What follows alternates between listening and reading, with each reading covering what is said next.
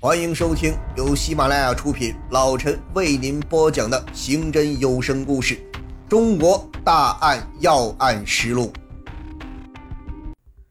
魏振海，绰号小黑，原籍山东聊城，暴力犯罪团伙，抢劫、杀人、贩毒等无恶不作。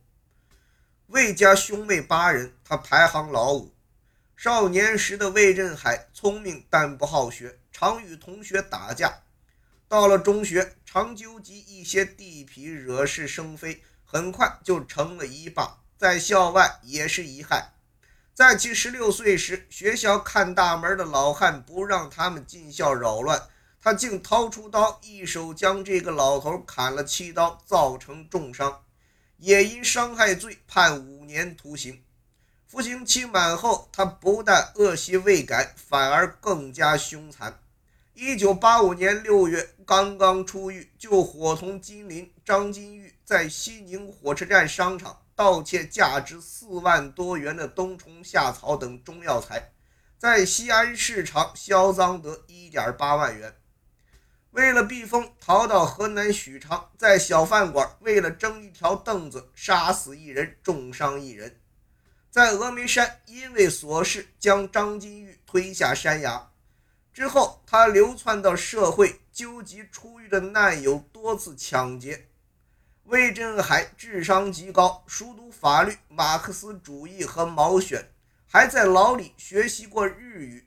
平时装得很有文化的样子，常穿一中山装，上衣兜里插着两支钢笔，知道大隐隐于市的古训，常常念叨一句孙中山的名言：“越挫越勇。”组织了一个团伙，口口声声组织长、组织短的教训手下，规定组织严禁贪污腐化，严禁搞女人。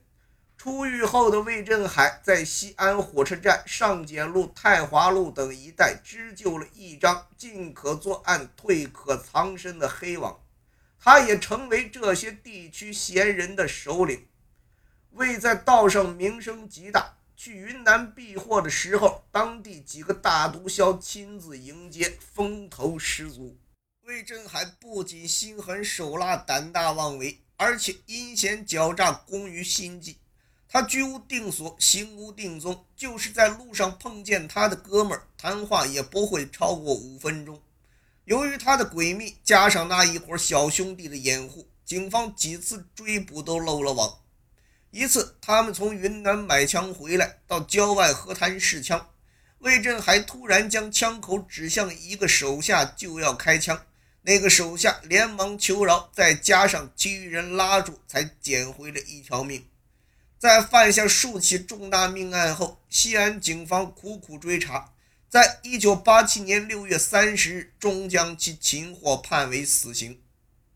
据说当年魏在道上名声极大。去云南避祸的时候，当地几个大毒枭亲自迎接，风头十足。此人因为在饭馆里与人口角，追出几百米，用板凳杀了平生第一人。在犯下数起命案后，被警方擒获。眼看死刑没跑，他在押放风时偷了狱警的钳子，用布条系住，垂在粪坑里。配合捡来的锯条，把窗户上的铁栏杆和脚镣手铐锯开。为了避免闪亮的锯痕暴露越狱的意图，每次锯完都用泥巴和布条缠上。这样用了数周的时间，杀人犯魏振海成功越狱，整个古城为之震动。出狱后的魏振海经常对手下的兄弟说：“我们就是吃了没文化的亏。”据说此人在越狱前还在牢里装模作样的学习过日语，不过对文化的重视并没有拯救魏振海。西安警方随即展开撒网抓捕。根据举报，八处民警在某居民楼内将魏堵住，魏掏出勃朗宁手枪抵抗，结果手枪掉了链子。九零年，西安悍匪魏振海被捕时所使用的是购自云南的 M 幺九幺零。当时西安警方二次抓捕魏犯，魏用 M 幺九幺零顶着干警朱瑞华的眉心射击，幸好遇上一颗臭子，朱瑞华死里逃生，顺势拿下了名动一时的魏润海。那颗幸运的臭子其实大有文章。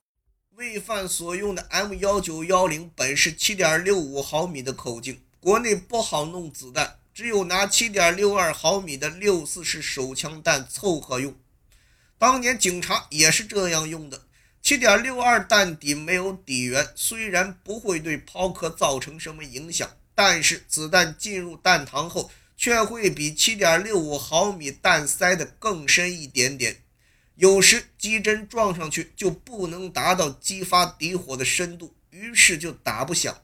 事后证实，未案中那颗臭子底火上确实被砸出一个浅浅的小坑。魏振海被关在西安市某监狱的五号牢房，上戴手铐，下脱脚镣，躺在特制的死刑犯床架上。牢房里有管教干部派来的两名轻刑犯，为他喂水喂饭，并防止他自杀或行其他不轨之举。按规定，收监的人犯都必须解下裤带、鞋带，去掉衣服上的金属饰物，为的是防止犯人自杀自残。一天，武警战士打开号子，对监舍进行例行检查。不巧的很，刚查到魏振海所在的号子，隔壁的犯人就发生了激烈的斗殴。战士们闻声前去制止，一位入伍不久的新战士竟在忙乱间把带进来的钳子掉在了地上。魏振海一把将钳子抓到手，拴在布条上，吊在茅坑的木板下面。